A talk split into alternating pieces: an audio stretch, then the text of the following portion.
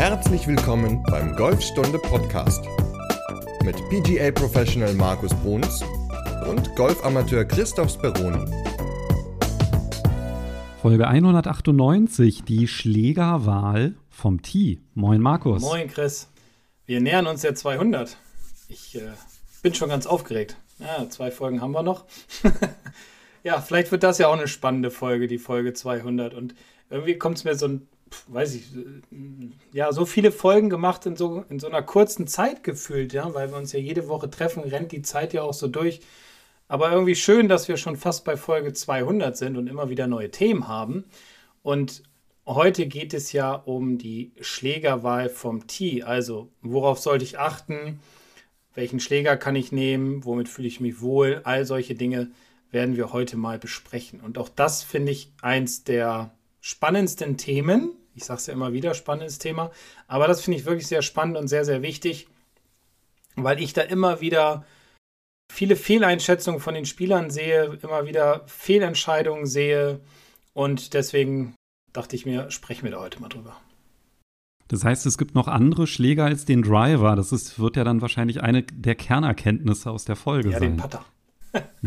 Nein, also. Na, bei starkem Wind ne, an der ja. Küste in Großbritannien ist es durchaus eine Oder Option. der Chipper. Nein, Spaß beiseite. Natürlich gibt es noch andere Schläger, die man vom Tee benutzen kann, außer dem Driver. Und der Driver ist ja so unser Lieblingsschläger, wobei natürlich auch der Putter, wie gesagt, ein Schläger ist, der nicht außer Acht gelassen werden sollte, sondern auch sehr, sehr wichtig ist, aber natürlich nicht vom Tee, das ist klar. Aber es gibt eine ganze Menge Dinge, auf die man achten sollte und danach sollte man sich entscheiden, welchen Schläger man vom Tee ausnimmt. War eigentlich auch so ein bisschen das Thema am Freitag, als wir uns getroffen haben. Wir waren ja am Flesensee. Da haben wir eine ganze Menge Videos aufgenommen und erinnert mich so ein bisschen dran.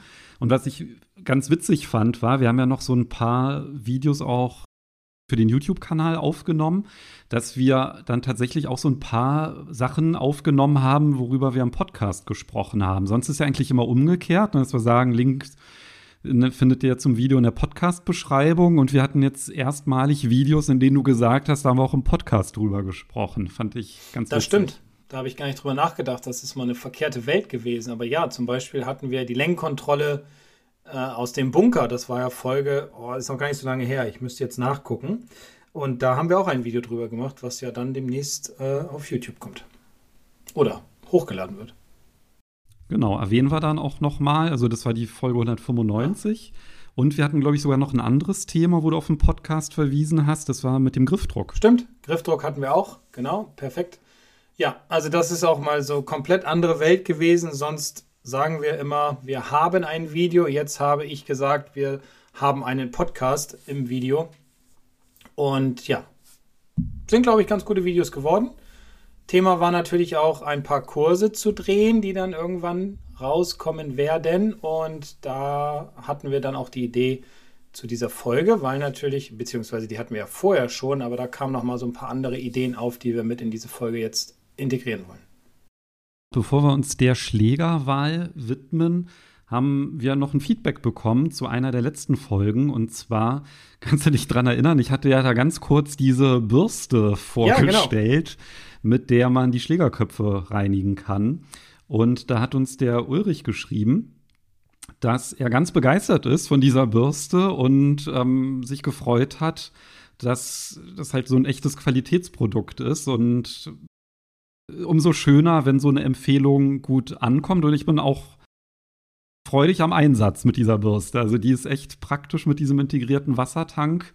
Ähm, packe ich für alle, die es verpasst haben, auch noch mal in die Podcast-Beschreibung. Da haben wir nämlich auch noch einen schönen Blogbeitrag dazu. Sehr gut. Und gerade jetzt, ne, wenn die Platzverhältnisse so ein bisschen matschiger werden, hatten wir ja gesprochen mit dem Spin, dass es halt wichtig ist, auch immer darauf zu achten, eine saubere Schlagfläche zu haben. Und es ist ja durchaus auch beim Abschlag vom Tee gar nicht so irrelevant, weil bei einigen Bahnen, da muss man ja auch gucken, selbst beim Abschlag, dass der Ball vielleicht gar nicht so viel rollt, wenn er aufkommt. Und da hat natürlich die Schlägerwahl auch einen ganz großen Einfluss drauf. Genau.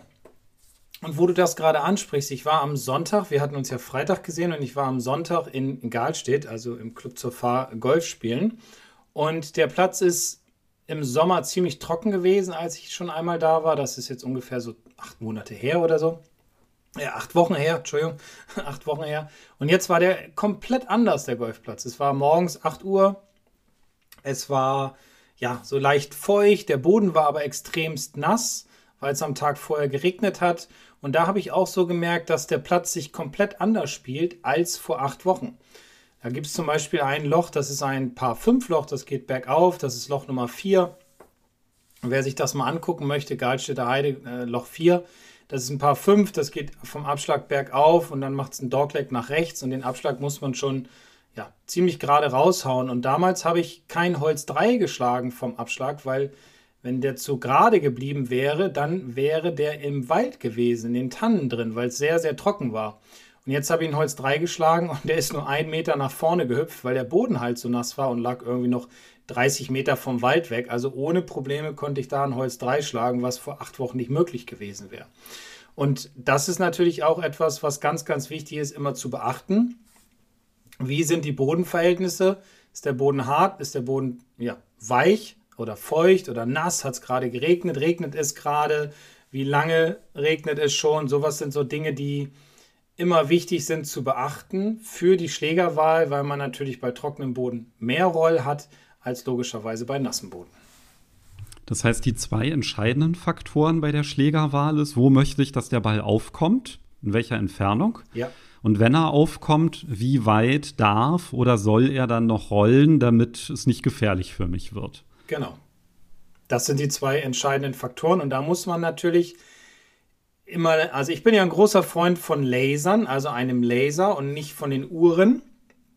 Und ich benutze dann zum Beispiel auch an dem Loch 4, da ist ein Bunker, ich weiß jetzt aber nicht mehr, wie weit der weg ist, ehrlich gesagt, habe dann auch meinen Laser benutzt, habe den Bunker gelasert und habe hinten den Wald gelasert und habe mir dann überlegt, okay, das Holz 3, das passt locker, da schlage ich im Flug nicht rein. Mit Roll wird es ganz schwer, weil es halt sehr, sehr nass ist. Habe mich dann hingestellt, habe draufgehauen und der lag dann da irgendwo an der Fairway-Seite und hatte nie was mit dem Bunker oder dem Wald zu tun, sondern war dann safe auf dem Fairway. Und das ist aber auch etwas, was ich wichtig finde, weil nicht nur der Wald bei trockenem Boden kommt ins Spiel, sondern auch der Fairway-Bunker wäre ins Spiel gekommen, weil der liegt auf der rechten Fairway-Seite. Der Wald liegt links vom Fairway, praktisch oder auch gerade raus. Und das sind zwei Punkte, die man lasern sollte. Und das sind Dinge, die eine Uhr zum Beispiel nicht anzeigt. Lass uns das mal ein bisschen vertiefen, diesen Tipp, den du gegeben hast, eher einen Laser benut zu benutzen als eine Uhr, weil ich habe auch jahrelang eine Uhr benutzt und bin jetzt auch eher auf Laser umgestiegen, genau aus den genannten Gründen. Und zwar auf einer Uhr kann man natürlich sich trotzdem die Hindernisse anzeigen lassen. Und ich glaube, der Standard, den oder diese Standardüberlegung, die man vor jedem Abschlag hat, wenn es jetzt nicht gerade ein Paar 3 ist, sondern irgendwie Paar 4 oder Paar 5, ne, wo man halt sagt, okay, ähm, ich versuche jetzt erstmal natürlich so weit wie möglich zu kommen. Das ist, glaube ich, immer erstmal so der erste Gedanke. Ähm, der dann meistens auch dazu führt, dass man zum Driver greift. Aber das ist ja nicht unbedingt immer die allerbeste Wahl. Ne? Wir hatten ja auch schon mal in einer Folge drüber gesprochen, dass es wichtig ist, die Bahn von vom Grün zurückzuplanen, weil es bringt mir jetzt nichts, dass wenn ich zum Beispiel mit einem Driver einen Risikoschlag mache und dann nur noch 80 Meter zum Grün habe, vielleicht ne, kann ich mit einem entspannten 100 Meter Schlag kann ich mit viel, viel weniger Risiko äh, spielen. Und deswegen ist es halt so wichtig, mit dem Laser wirklich so zu gucken, nicht nur den Bunker zu messen, was ich halt auch auf einer Uhr sehen könnte, ne, wie weit ist der nächste Bunker, das nächste Hindernis, sondern dass man sich halt wirklich so markante Punkte auch sucht. Also, dass man zum Beispiel sagt, wie weit ist denn dieser Baum entfernt? Ja, rechts vom Baum da ist Fairway, da sieht alles sicher aus. Da habe ich vielleicht sogar 20 Meter links und 20 Meter rechts genug Platz. Ne? Da kann nichts passieren, wenn ich den vielleicht nicht optimal treffe. Und da muss ich aber natürlich dann halt gucken, wie weit ist denn das entfernt? Und vielleicht ist da halt gar kein Bunker. Und das gibt mir eine gewisse Sicherheit, wenn ich halt weiß, okay, das ist die Distanz, die ich Carry irgendwie erreichen muss, damit der wenn er dort aufkommt, damit halt alles gut ist. Ne? Und genau das kann ich halt mit einer Uhr dann halt nicht sehen, wie halt ein gewisser Bereich, der jetzt halt eben kein Hindernis ist, entfernt ist. Deswegen bin ich auch ein Freund von Lasern, damit man das ganz genau herausfinden kann, wie weit ist die vordere oder hintere Bunkerkante, wie weit ist der Wald entfernt. Da kann man sich einen Baum nehmen. All solche Dinge finde ich da wesentlich effektiver mit einem Laser herauszufinden als mit der Uhr. Und dann muss ich natürlich überlegen, wie weit rollt der Ball, wie weit rollt er oder wie weit rollt er nicht. Das sind dann die anderen Punkte, auf die man dabei achten sollte. Als wir am Flesensee waren, da erinnere ich mich an eine Situation, die war jetzt zwar kein Abschlag, aber das ist ja fast unerheblich, weil wir reden ja jetzt gerade über Landezonen. Da hattest du mich gefragt, ähm, wie würdest du jetzt den Schlag spielen? Da habe ich dann halt gesagt, ja, mit dem Hybrid, ich würde ihn übers Wasser schlagen. Und dann meinst du, bist du dir sicher? Und dann haben wir ja gelasert. Und dann hatte ich mich halt verschätzt mit der Entfernung. Ne? Da hatten wir dann halt gemessen und haben wir halt gesehen, oh, der Ball, der muss 170 oder 165 Meter Carry zurücklegen, damit er übers Wasser rübergeht. Stimmt. Und da habe ich dann halt gesagt, nee, das wäre wär mir zu riskant. Dann würde ich halt links davon zielen. Ne? Also, damit ich, wenn ich halt kürzer spiele, dass der halt nicht im Wasser landet. Das sind ja dann halt vielleicht nur so 10 Meter, ne, die ausschlaggebend sind. Aber wenn man sich das halt noch mal wirklich so vor Augen hält, wie weit muss er denn mindestens fliegen? Also wo muss er halt aufkommen, dass das halt etwas ist, was so fast die erste Überlegung sein sollte, wenn man halt irgendwie vom Abschlag halt, ne, vom Tee spielt. Ja, da hattest du dich, ja, ich erinnere mich jetzt gerade, wo du es erzählt, das war an der 18, genau. Also da hattest du dich so verschätzt, hast gesagt, okay, ich nehme das Hybrid und das würde schon passen und dann ist das, ist das mit dem Laser natürlich alles viel, viel genauer, weil man konnte dann so die Binsen da ablasern oder man konnte den, den einen roten Flock nehmen und dann halt noch ein paar Meter draufrechnen. Das ist halt der Vorteil von einem Laser in so einer Situation, um nicht nur den richtigen Schläger zu finden, sondern auch um ein gewisses Selbstvertrauen zu bekommen und auch um die richtige Landezone herauszufinden, die man dann hineinschlagen will, um der eventuellen Gefahr aus dem Weg zu gehen. Deswegen ist für mich der Laser das wichtigste Utensil überhaupt. Und du hast jetzt auch gerade Landezone gesagt und nicht Landepunkt. Mhm. Das heißt, ähm, das eine ist natürlich, wie viel muss der mindestens Carry fliegen. Aber Zone bedeutet halt auch links, rechts und vorne, hinten. Und ja. da muss ich mir halt einen gewissen Puffer einkalkulieren. Und das ist ja dann schon eine sehr strategische Vorgehensweise, dass man da halt wirklich so überlegt, was ist denn auch meine Schlagtendenz? Du hast darüber ja zum Beispiel gesprochen gerade, dass du meintest, ne, auf der einen Seite ist Wald und wenn ich halt weiß, naja, mein Fehlschlag, der ist jetzt tendenziell links oder rechts, dann hat das natürlich auch einen Einfluss auf meine Landezone. Ja, na klar. Man muss natürlich immer gucken, also mein Fehlschlag ist immer gerne der Push, also der hoch rechts weggeht, manchmal sogar dann noch mit einer ganz blöden Kurve nach rechts, die dann auch manchmal kommt. Aber da weiß ich zum Beispiel, dass ich dann, wie jetzt an der 4 in Gal steht, wo der Bunker rechts ist, dass ich dann eher mehr nach links ziele, weil links war mehr Platz. Und dann auch mich für den richtigen Schläger entscheide, vielleicht lieber einen Schläger kürzer nehme, weil es ist auch ein paar 5 gewesen. Vielleicht hätte ich auch, vielleicht hätte ich im Sommer ein Eisen 4 genommen. Ich weiß gar nicht mehr, ich glaube, ich habe damals auch nur ein Eisen 4 abgeschlagen, weil der so viel gerollt ist. Und dann hatte ich auch den Bunker aus dem Weg genommen, meine ich. Und da es ein paar 5 war, was ich nicht mit dem zweiten erreichen kann, weil es sehr schmal wurde nach hinten Richtung Grün. Es ging dann auch ein bisschen bergauf von der Situation, wo ich lag. Dann ging es bergab. Rechts ist ein Teich, links ist wieder Wald. Also das ist auch so ein Loch, wo man mit einer Drei-Stopp-Strategie arbeiten muss. Oder vielleicht für andere Spieler mit einer Vier-Stopp-Strategie. Dass man dann wirklich sich überlegt, wie spiele ich dieses Loch? Und deswegen ist nicht nur der Laser wichtig und die Landezone wichtig, sondern sich auch das Loch vorher mal anzugucken, wenn man das Grün nicht sehen kann und die ganzen Hindernisse. Das gibt ja Plätze, jetzt wie zum Beispiel halt in Galstedt, wo das das Dogleg war und man wusste nicht oder weiß nicht genau, was ist jetzt da hinten am Grün. Dann ist es manchmal auch ganz sinnvoll, vorher sich vielleicht ein Birdie-Book zu besorgen. Manchmal ist der Platz auf der Scorekarte auch drauf. Oder es gibt ja auch auf den meisten Plätzen, so wie ich es weiß, ähm, gibt es ja Abschlagstafeln, wo man dann auf jeden Fall immer drauf gucken sollte und danach entscheiden sollte, welchen Schläger man nimmt. Das sollte man übrigens nicht nur auf fremden Plätzen machen, sondern auch mal auf seinem Heimatplatz, dass man mal sagt, ich spiele dieses Loch vielleicht mal komplett anders vom Tee, nehme nicht immer, ich sage jetzt mal den Driver, meinetwegen, sondern ich schlage auch mal mit dem Holz 5 ab oder ich schlage auch mal mit dem Hybrid ab und überlege mir dann einfach mal, ja, wo könnte der Ball landen, wo spiele ich den hin und darüber dann auch mal eine Erfahrung sammeln und vielleicht das Paar spielen oder das sichere Boogie, weil man mit dem Driver natürlich auch eine größere Streuung hat als jetzt zum Beispiel im Holz 5 oder mit dem Hybrid. Also der Driver, so wie du es vorhin ja äh, so ein bisschen spaßeshalber gesagt hast, ist nicht immer die erste Wahl und sollte es auch nicht immer sein. So, jetzt haben wir über Bodenverhältnisse gesprochen. Wir haben über Schlagweiten gesprochen, also sowohl Carry als auch dann Roll, also damit man halt auch so die Landezone vermessen kann mit dem Laser. Wir haben über den Bahnverlauf und Schlagtendenzen gesprochen.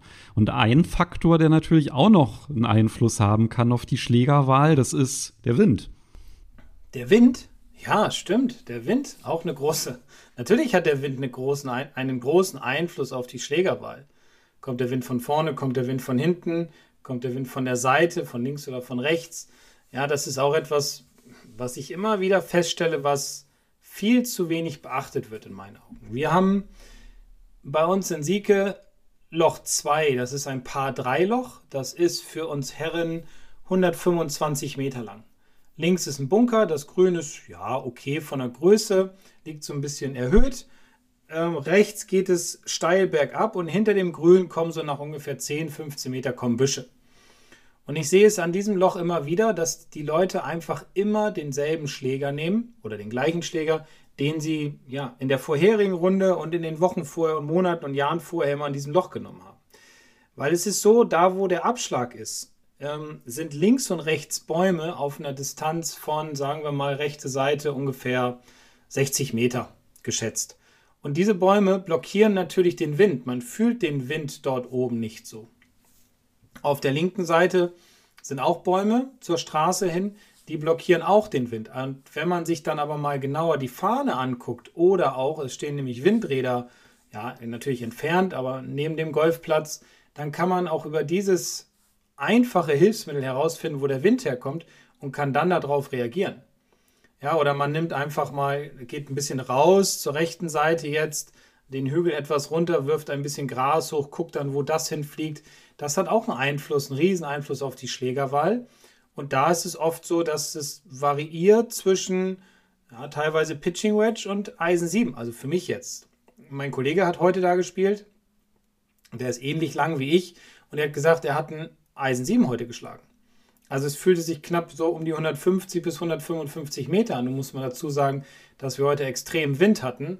Und der kam halt an Loch 2 von vorne. Und Letzte Woche meinetwegen war gar kein Wind und schönes Wetter, da hat man dann ein Pitching Wedge genommen oder ein Eisen 9.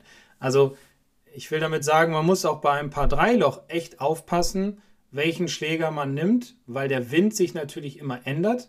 Und wenn man in so einer Gasse steht, dann muss man sehen, dass man irgendwie herausfindet, wo kommt der Wind her und dann muss man darauf reagieren. Siehst du, Höhenunterschiede hattest du auch noch angesprochen. Ja. Das ist natürlich auch noch mal ein wichtiger Faktor. Ne? Gerade wenn man jetzt einen Fremdenplatz spielt, wenn man halt einen Heimatplatz, da hat man es ja dann fast schon so automatisch drin. Aber das macht halt schon einen Unterschied, ob jetzt die Landezone ein bisschen höher gelegen ist oder ob es da vielleicht sogar der Boden ne, das Fairway eine Neigung hat. Also als wir da über diesen Schlag gesprochen hatten mit dem Wasser, da war das ja auch so, dass das Fairway so eine ganz starke Rechtsneigung hatte. Ja. Und das spielt natürlich dann auch noch mal eine Rolle, ne? Wenn der aufkommt, in welche Richtung wird er dann tendenziell eher rollen, ne? Also das sind halt alles auch Aspekte, die wiederum wichtig sind bei der Schlägerwahl. Ja, ob man sich jetzt halt entscheidet, einen Ball zu spielen, der vielleicht eher weniger rollt oder einer, den man ausrollen lässt. Und das hat, hat natürlich auch noch mal einen Impact. Und da fände ich eigentlich ganz spannend, wenn du vielleicht noch so die Unterschiede erklären könntest, dass wir jetzt mal so ein bisschen zu den Schlägern kommen, wie unterschiedlich die sich verhalten. Also wenn ich jetzt immer nur mit einem Driver sonst schlage, wie ist denn im Vergleich dann eine Flugbahn mit einem Hybrid, mit einem Fairway-Holz oder mit einem Eisen? Na, mit dem Driver habe ich natürlich nach hinten raus wesentlich mehr Roll. Mit einem Hybrid und einem Eisen ist der Roll logischerweise weniger, weil der Ball höher fliegt, weil ja mehr Loft auf dem Schläger ist. Ja. wie, hoch, wie hoch der Ball dann an sich fliegt, das ist immer schwer zu beurteilen, weil ja jeder eine andere Schlägerkopfgeschwindigkeit hat, jeder anders schnell schwingt, jeder anders den Ball trifft. Also das, da will ich mich jetzt nicht festlegen, das kann ich auch nicht. Aber grundsätzlich ist es so, dass mit einem Eisen der Ball höher fliegt als mit einem Driver, also weniger Roll hat. Und mit einem Hybrid ja, ist ja im Grunde ein langes Eisen, ist auch nicht so viel Roll da wie mit jetzt einem Holz oder mit einem Driver. Also das sind schon mal die ganz krassen Unterschiede.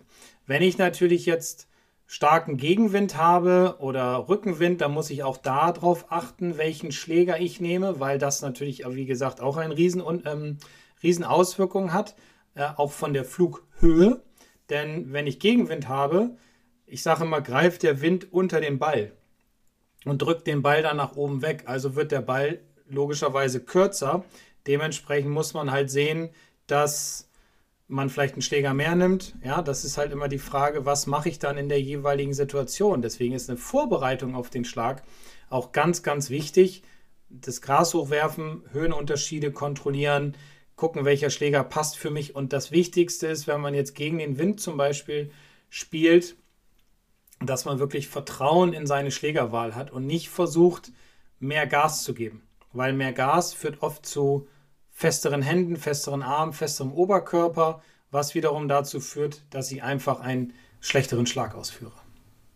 Das bedeutet, dass man, wenn man auf der Range trainiert, dann halt auch mal Abschläge trainieren sollte, eben halt mal nicht mit dem Driver, sondern dass man halt auch ruhig mal vom Tee spielt mit Eisenhybriden und sich halt vorstellt, ich stehe zum Beispiel auf dem Abschlag von Bahn 3 oder was auch immer und dann weiß ich ja, wie die verläuft und dass ich dann halt auch mal austeste, wie weit fliegt denn der Ball mit meinem siebener Eisen, wenn ich vom Tee schlage. Weil da werden ja vielleicht dann auch einige sehr unter, äh, überrascht sein, wie weit der Ball auf einmal fliegt, wenn er aufgetiet ist, weil man halt einfach einen viel, viel saubereren Ballkontakt hat. Ja, klar. Was, was ich mal gemacht habe, da bin ich mal fast gesteinigt worden, sage ich immer, mit meiner Jungs-Seniorenmannschaft, schon ein paar Jahre her. Da habe ich zu allen gesagt, komm, wir treffen uns mal bei mir in der Hütte bringt eure Schläger mit. Das waren, glaube ich, acht Leute, neun Leute. Und danach gehen wir dann mal auf den Platz und ich erkläre euch, was wir auf dem Platz machen. Dann habe ich alle gebeten, ihre Hölzer, Driver und Hybriden in der Hütte zu lassen. Und dann habe ich, oh, das war echt kurz davor, dass die mich rausgeschmissen hätten, weil die wollen natürlich immer alle mit ihrem Driver arbeiten und mit ihren Hölzern oder zumindest mit dem Hybrid. Und dann sind wir nur mit Eisen losgegangen und haben die ersten sechs Löcher bei uns äh, in Sieke gespielt. Und wir haben ein paar fünf, das ist ein bisschen schwieriger, es geht bergauf, da war auch ein bisschen Wind. Das haben alle nicht ganz so geil gespielt, irgendwie im Boogie oder so, oder der eine Mann Double Boogie. Aber die anderen Löcher, haben sie im Nachhinein gesagt, haben sie so entspannt gespielt. Haben sie ein Paar gespielt, ein Birdie oder ein Boogie. Also wirklich ganz, ganz in Ruhe, ganz entspannt, ohne viel Druck. Und haben dann auch gesagt, dass sie den Platz mal komplett anders kennengelernt haben, weil sie mal nur auf Eisen zurückgreifen mussten und haben dementsprechend auch ein bisschen mehr drüber nachgedacht, wie sie die Löcher spielen. Und nicht einfach hingestellt und gesagt, okay, an Loch 1 nehme ich einen Driver, an Loch 3 nehme ich einen Driver, an Loch 4 geht es nicht, dann wäre es zu lang, an Loch 5 nehme ich einen Driver und an Loch 6 nehme ich den Driver. Und das sind alles nicht unbedingt Driver-Löcher. So, da kann man auch mal mit dem Eisen arbeiten und kann einfach auch mal gucken, dass der Ball dann wesentlich zentraler auf dem Fairway liegt, dass ich einen besseren Winkel dadurch ins Grün habe dass ich mehr Fairways treffe, dass ich mehr spielbare Lagen habe und nicht mit dem Driver den rechts oder links wegblase, weil die ersten sechs Löcher sind relativ eng, die sind nicht lang und die konnten alle locker mit dem zweiten, nachdem sie mit dem Eisen abgeschlagen haben, jedes Grün erreichen, außer bei dem Paar 5 jetzt natürlich. Also und Paar 3 logischerweise mit dem ersten. Also das war auch mal eigentlich eine coole Sache, die man viel, viel öfters machen müsste, um dem Spieler mal einen anderen Blickwinkel vom Platz zu geben. So, auch vom, vom eigenen Platz, vom Heimatplatz. Das kann ich mir halt gut vorstellen an der Stelle, ja, wenn man halt auf einmal mit dem Eisen dann abschlägt, wo man sonst halt immer mit dem Driver abschlägt. Man lernt ja seine Eisen auch ganz neu kennen. Also ich würde vermuten, dass wenn ich mit meinem Eisen 7 vom Tee abschlage, dass ich im Schnitt bestimmt 20 Meter weiter schlage, weil einfach die Ballkontakte äh, im Schnitt viel, viel besser sind ich, also ich gehe ja oft mit meinen Schülern nur mit einem Schläger mit. Ich nehme dann, weiß ich, ein Eisen 8 oder so nehme ich dann mit. So, und mit diesem Eisen 8 spiele ich dann immer mal ab und zu so ein paar Löcher. Einfach mal so ein bisschen schlagen, ja, ein bisschen sich hinstellen, mit den Leuten über Strategie quatschen und so weiter. Und in der Regel spiele ich nie schlechter als, als ein Boogie. Nur mit dem Eisen 8. Also da kommen auch Pars und Birdies bei raus, ja. Aber was ich damit sagen will, man muss nicht immer überall seinen Driver aus der Tasche ziehen oder ein langes Holz. Es ist oft ausreichend, wenn man ein Eisen schlägt, den Ball dadurch viel, viel besser platziert. Es ist halt immer in unseren Köpfen drin, dass wir auf Paar 4 und Paar 5 Löchern unbedingt den Driver nehmen müssen. Aber ich, ich kann mich zu auch noch daran erinnern, dass mal Justin Rose, der jetzt gerade den Ryder Cup ja gewonnen hat, mal gesagt hat, an Paar 5 Löchern überlegt er sich zweimal, ob er den Driver aus der Tasche zieht. Einmal aufgrund der Hindernisse, die bei den Jungs natürlich oder auch bei dem Otto Normalgolfer immer in der Region eines Drives sind und ob er es schafft, tatsächlich mit dem zweiten aufs Grün zu kommen. Wenn man es hinkriegt, mit dem zweiten aufs Grün zu schlagen, auch mal ein paar fünf oder in die Nähe, ja super, alles klar. Wenn man vorher die Hindernisse aus dem Weg nehmen kann mit dem Driver, ist das auch super. Aber oft ist es ja so, dass der Driver mehr rollt. Gerade im Sommer war es ja sehr, sehr trocken. Die Bälle rollen dann in Bunker hinein oder in Wasserhindernisse hinein. Und man hat oft so diesen Anspruch zu sagen, okay, ich will so schnell wie möglich zum Grün kommen, was ja richtig ist aber mit der richtigen Schlägerwahl vom Tee. Und das muss halt nicht immer der Driver sein. Das kann auch mal ein Holz sein. Oder ein Eisen. Aber da sind wir jetzt auch wieder bei der Rückwärtsplanung. Ne? Also wenn man jetzt zum Beispiel sagt, ich bin jetzt ein Bogey-Golfer und bin, wenn ich ein Bogey spiele, ist das halt super gut, dann muss ich ja halt nicht ein, ein Green in Regulation spielen, wie es die Pros mit Handy oder wie Scratch-Golfer es halt tun würden, sondern ich kann halt mit mehr Zwischenstopps spielen. Und wenn man sich dann halt, ne, das, oder lass es von mir aus ähm, Double Bogey Golf sein, das ist ja auch egal, ja. Es geht einfach halt darum, sich diesen Druck wegzunehmen, einfach mit vollstem Risiko auf maximale Länge zu spielen, weil oftmals ist es das Risiko ja gar nicht wert. Das ist ja das, was du gerade gesagt hast, ne? dass man, wenn man halt versucht, irgendwie ja, besonders viele Meter zu machen, um dann halt mit einem Schlag weniger auf dem Grün zu sein, dann ist das halt immer risikobehaftet. Und wenn es aber dann halt nicht klappt, ja, dann ist man halt weit entfernt von einem Paar. Und das muss man sich halt auch immer vor Augen halten, dass ja, sichere Landezonen auch einen gewissen Reiz haben, ja, wenn man es halt mit ganz wenig Risiko schafft, die dann auch anzuspielen. Ja, also man muss sich halt immer überlegen, was bin ich für ein Spieler? Wie viele Schläge kann ich an einem Loch machen? An einem Paar 4 oder einem Paar 5? Ich bin oft so der Meinung, dass man grundsätzlich immer sagen sollte, wenn ich mit einem mehr als normal Green Regulation auf oder an dem Grün bin, ist alles in Ordnung. Also das würde zum Beispiel beim, beim Paar 4 bedeuten mit dreien auf dem Grün, beim Paar 5 mit vieren auf dem Grün. Ja, wie gesagt, es kommt immer aufs Handicap drauf an. Man kann auch sagen, bei ein paar 4 bin ich mit 4 auf dem Grün, bei ein paar 5 bin ich mit 5 auf dem Grün.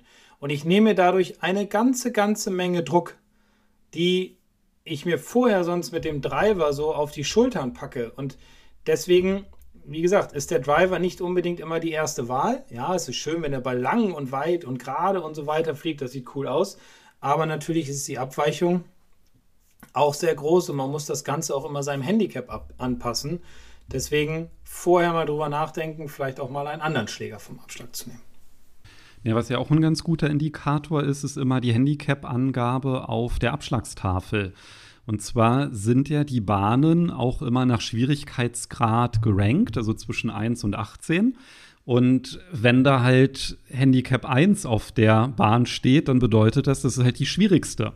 Und wenn es die schwierigste Bahn ist, dann ist die Wahrscheinlichkeit recht gering, dass es sichere Landezonen in großer Entfernung gibt. Ja, also sondern oder in der klassischen Drive-Zone, sondern dann sind die meistens auch einen Ticken anspruchsvoller und da kann man sich ja dann halt auch überlegen, naja, muss ich denn jetzt irgendwie bei den schwierigsten Bahnen, will ich die jetzt wirklich ohne Zwischenstopp spielen oder sage ich halt, naja, ich versuche mir die mal ein bisschen strategischer einzuteilen, die Bahn, weil die halt auch einen Ticken anspruchsvoller ist als ähm, andere. Ne? Das hat ja auch noch mal einen Einfluss, dass man darauf schaut so als ersten Anhaltspunkt. Ja. Weil oft übersieht man ja auch die Gefahr, ne? wenn man halt nur so rauf guckt und gar nicht halt weiß, dass es vielleicht gerade die schwierigste Bahn ist, die man da vor sich hat, dann kann es halt auch mal schnell sein, dass man vielleicht mal die Ausgrenze übersieht, die da irgendwo ist.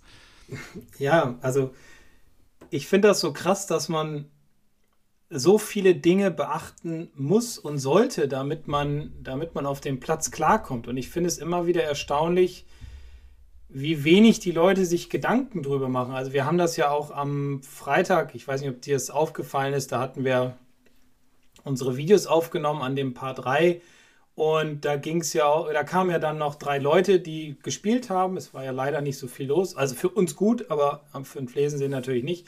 Und die haben sich hingestellt, haben draufgehauen. Also die haben sich gar nicht so viele Gedanken über das Loch gemacht. Und ja, der eine lag, glaube ich, rechts. Die Dame hatte vom Damenabschlag, glaube ich, aufs Grün oder kurz davor geschlagen und der andere Herr hat rechts in den Bunker gehauen. Also das war so, okay, wir stellen uns mal hin und hauen drauf. Wir machen uns gar nicht so viele Gedanken darüber. Also man muss sagen, das war ein sehr langes Paar 3 ja. mit extrem gut verteidigtem Grün. Und, und bergauf. Und bergauf auch noch, ne? Und wenn man da dann auch noch Gegenwind hat, also an dem Tag war es halt windstill, aber das war jetzt nicht unbedingt ein Grün, was, sage ich mal, so ein Durchschnittsgolfer mit einem Schlag locker erreicht. Ne? Also das nee. war schon also das war irgendwie 150 Meter bergauf Fahne stand hinterm Bunker, nicht so viel Platz links, nach hinten nicht viel Platz. Also es war schon, schon tricky, das Loch, oder ist es immer noch. Und sich einfach hinzustellen und draufzuhauen und dann zu gucken, was passiert, das finde ich halt nicht den richtigen Weg. Oder das sollte nicht der Weg sein. Und im Nachhinein ärgert man sich einfach, wenn man sich nicht genügend Zeit gelassen hat, um sich für den richtigen Schläger zu entscheiden und um das Loch sich komplett einmal anzuschauen. Ne? Also wie gesagt, ich bin Freund davon, auch immer gerne einen Schlag mehr aufs Grün, muss nicht immer Green in Regulation sein. Hauptsache, man spielt einen Boogie, vielleicht einen Double Boogie, dann kriegt man genügend Punkte, dann geht man ganz entspannt über den Golfplatz und hat wenig Stress mit sich selbst und man ärgert sich vor allem im Nachhinein nicht, wenn man eine falsche Entscheidung getroffen hat. Und die Leute spielen oder der Golfer verliert ja oder verlernt ja nicht das Golfspielen, wenn er mal eine schlechte Runde spielt, sondern der Golfer lässt sich viel zu wenig Zeit für seine Vorbereitung, für die Schlagvorbereitung, für die Schlägerwahl, vom Tee vor allem, weil da entscheidet sich ja, ja schon zu einem großen Anteil, wie ich dieses Loch spiele. Treffe ich das Fairway, treffe ich Semiraff, kann ich den Ball locker weiterspielen, haue ich ihn im Bunker, haue ich ihn ins Wasser, haue ich ihn ins fette Zeug. Ja, das sind alles solche Faktoren, die natürlich auch Einfluss auf das Ergebnis dann am Ende haben. Deswegen am Anfang immer ein bisschen mehr Zeit lassen als bei normalen Schlägen. Dann sollte es auch mit einem besseren Score klappen. Was mir auch noch eingefallen ist bei dem Paar 3, was du angesprochen hast, da war ja dann auch wirklich vor dem Grün eine ziemlich große Landezone und auch sehr kurz gemäht. Und das war halt viel, viel einfacher, die anzuspielen. Und ne, deswegen ist halt Schlaglenken so wichtig. Und auf der anderen Seite natürlich, klar, die ganzen Bedingungen, über die wir gesprochen haben, die dann halt einen Einfluss haben auf die Schlägerwahl. Aber was ich auch noch spannend finde, ist, wo man überhaupt auftiet in der Box. Also Schlägerwahl ist natürlich das eine, aber ich kann halt links aufziehen, ich kann rechts aufziehen, ich kann meinen Ball ausrichten. Das sind halt auch noch so alles Aspekte. Vielleicht kannst du das auch noch mal kurz aufgreifen, auch wenn das vielleicht jetzt nichts unmittelbar mit der Schlägerwahl zu tun hat. Aber das ist ja eigentlich fast dann die nächste Handlung, nachdem ich meinen Schläger gegriffen habe. Ja, also ich mache es immer so, dass ich auf der Seite aufziehe, wo ein Hindernis ist. Also zum Beispiel ja, nehmen wir mal wieder das Loch 4 in Galstedt, dieses Paar 5. Auf der rechten Seite ist der Bunker auf dem Fairway, tiehe ich auf der rechten Seite auf und ziele dann gefühlt nach links. So öffne ich mir das Fairway. Das gibt mir ein, ein Vertrauen von Sicherheit. Oder ein Gefühl von Sicherheit, so muss ich sagen. Ein Gefühl von Sicherheit und dementsprechend ein Vertrauen in meinen Schlag. Und also weg von der Gefahr. Weg spielen, von der ne? Gefahr spielen, genau. Und was ich dann auch immer noch mache, ist, ich richte den kleinen Schriftzug oder den vorher mit einer Schablone aufgezeichneten Strich in die Richtung aus, in die ich schlagen will. Somit kann ich dann meinen Schläger, den ich immer als erstes an den Ball stelle, so ausrichten, dass die Mitte der Schlagfläche in Verlängerung des Strichs ist. Und dann stelle ich meinen Körper dazu, also meine Füße, und verschaffe mir darüber auch nochmal ein gutes Gefühl für den Schlag. Also das mit dem Ball ausrichten, das gibt natürlich noch eine zusätzliche Sicherheit. Ich fand auch ganz schön, dass du am Flesensee so gesagt hast, ähm, ja, meine Landezone, die geht ja nicht weg, mhm. aber meine Ausrichtung, die könnte falsch sein. Ja. Wenn ich mir aber halt den Ball ausgerichtet habe und der zur Landezone zeigt mit der Linie, dann kann ich mich ja gar nicht mehr falsch an den Ball stellen oder Ausrichtungsfehler machen.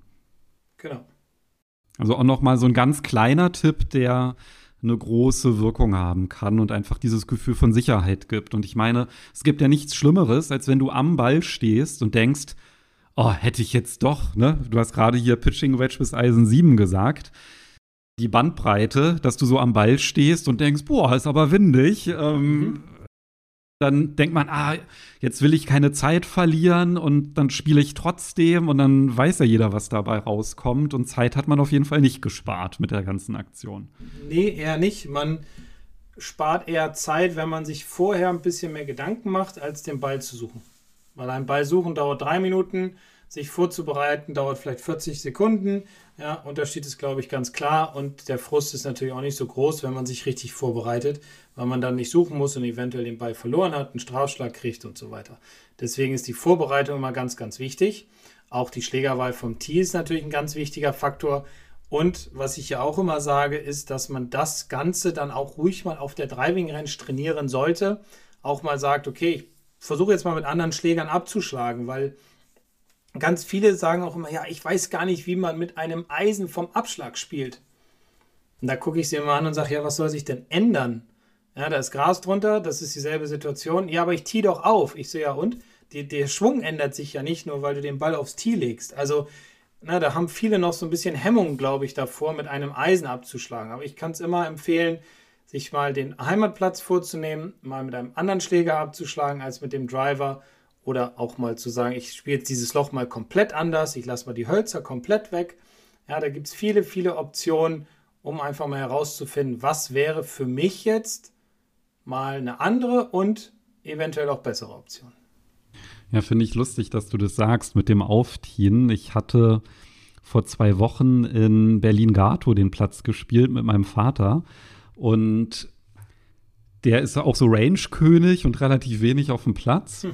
Und der hat dann halt auch beim Paar 3 hat er den Ball so auf den Boden gelegt. Und meinte ich, wieso tiest du nicht auf? Und dann meinte er, ja, da fühle ich mich unsicher. Und dann meinte ich so zu ihm, ja, aber wenn du den auftiest, dann hast du doch viel mehr Fehlertoleranz, ja? Also du kannst den, also wenn du den Ball toppst, tendenziell, mhm. ja, dann triffst du ihn, wenn er aufgetiet ist, immer noch, äh, dann triffst du ihn wenigstens noch, ja, und dann ist es nicht auf den Ball hauen.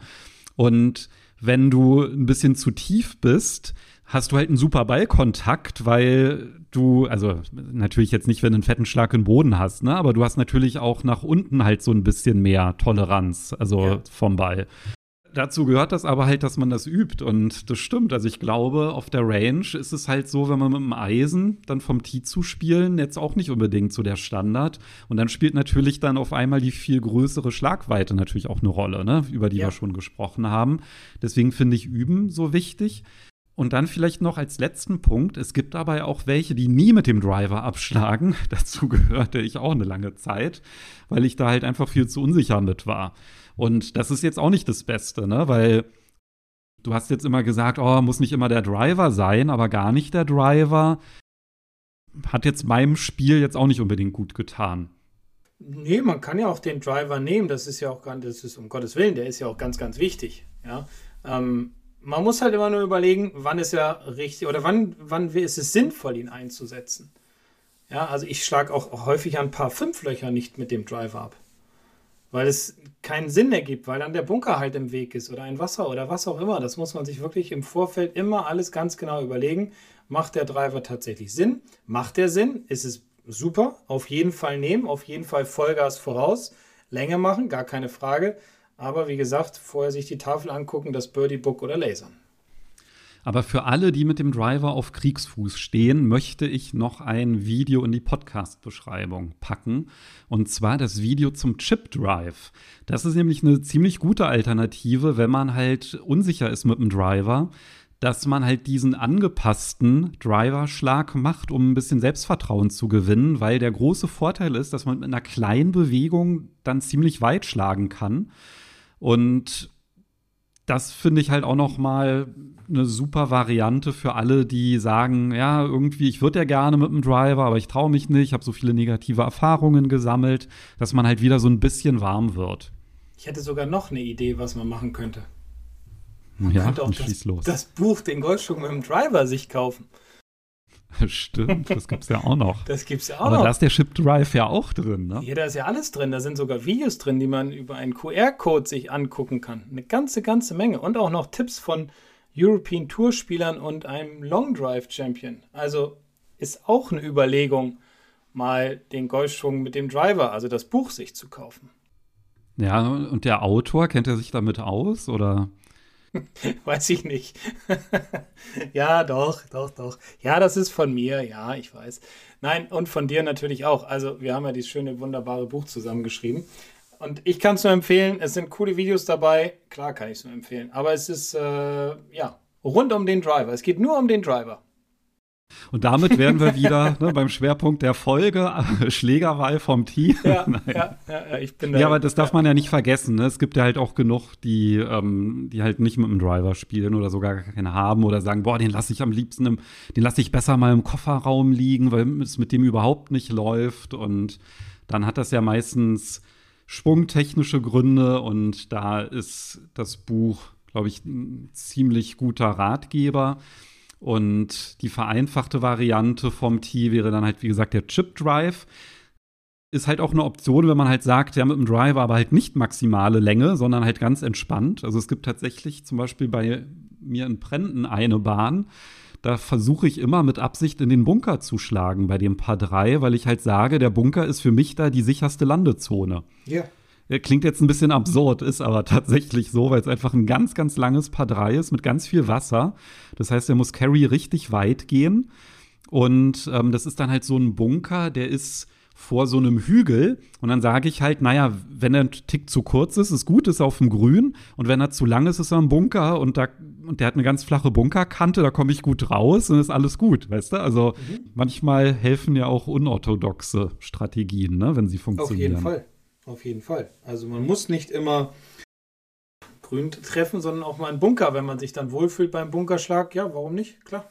Also gibt viele Möglichkeiten, aber ganz wichtig, darauf achten, welches ist die beste für mich in meiner jetzigen Situation. So viel zur Schlägerwahl vom Team. Also genug Anhaltspunkte haben wir gegeben und ich vermute, dass wir dann direkt schon mal einen Ausblick auf Folge 199 wagen können, oder? Auf jeden Fall. Denn da geht es darum, den Ballflug zu verstehen. Das klingt ja auch nach einem spannenden Thema. Oh ja, sehr spannendes Thema. Nein, es ist ein, ein cooles Thema, ein spannendes Thema. Ähm, den Ballflug verstehen. Was kann man da machen? Welche Möglichkeiten gibt es, den zu verstehen? Und darüber wollen wir dann in Folge 199 reden. So machen wir das. Dann hören wir uns nächste Woche wieder. Genau. Bis dahin. Macht's gut. Bis dann. Tschüss. Ciao, ciao.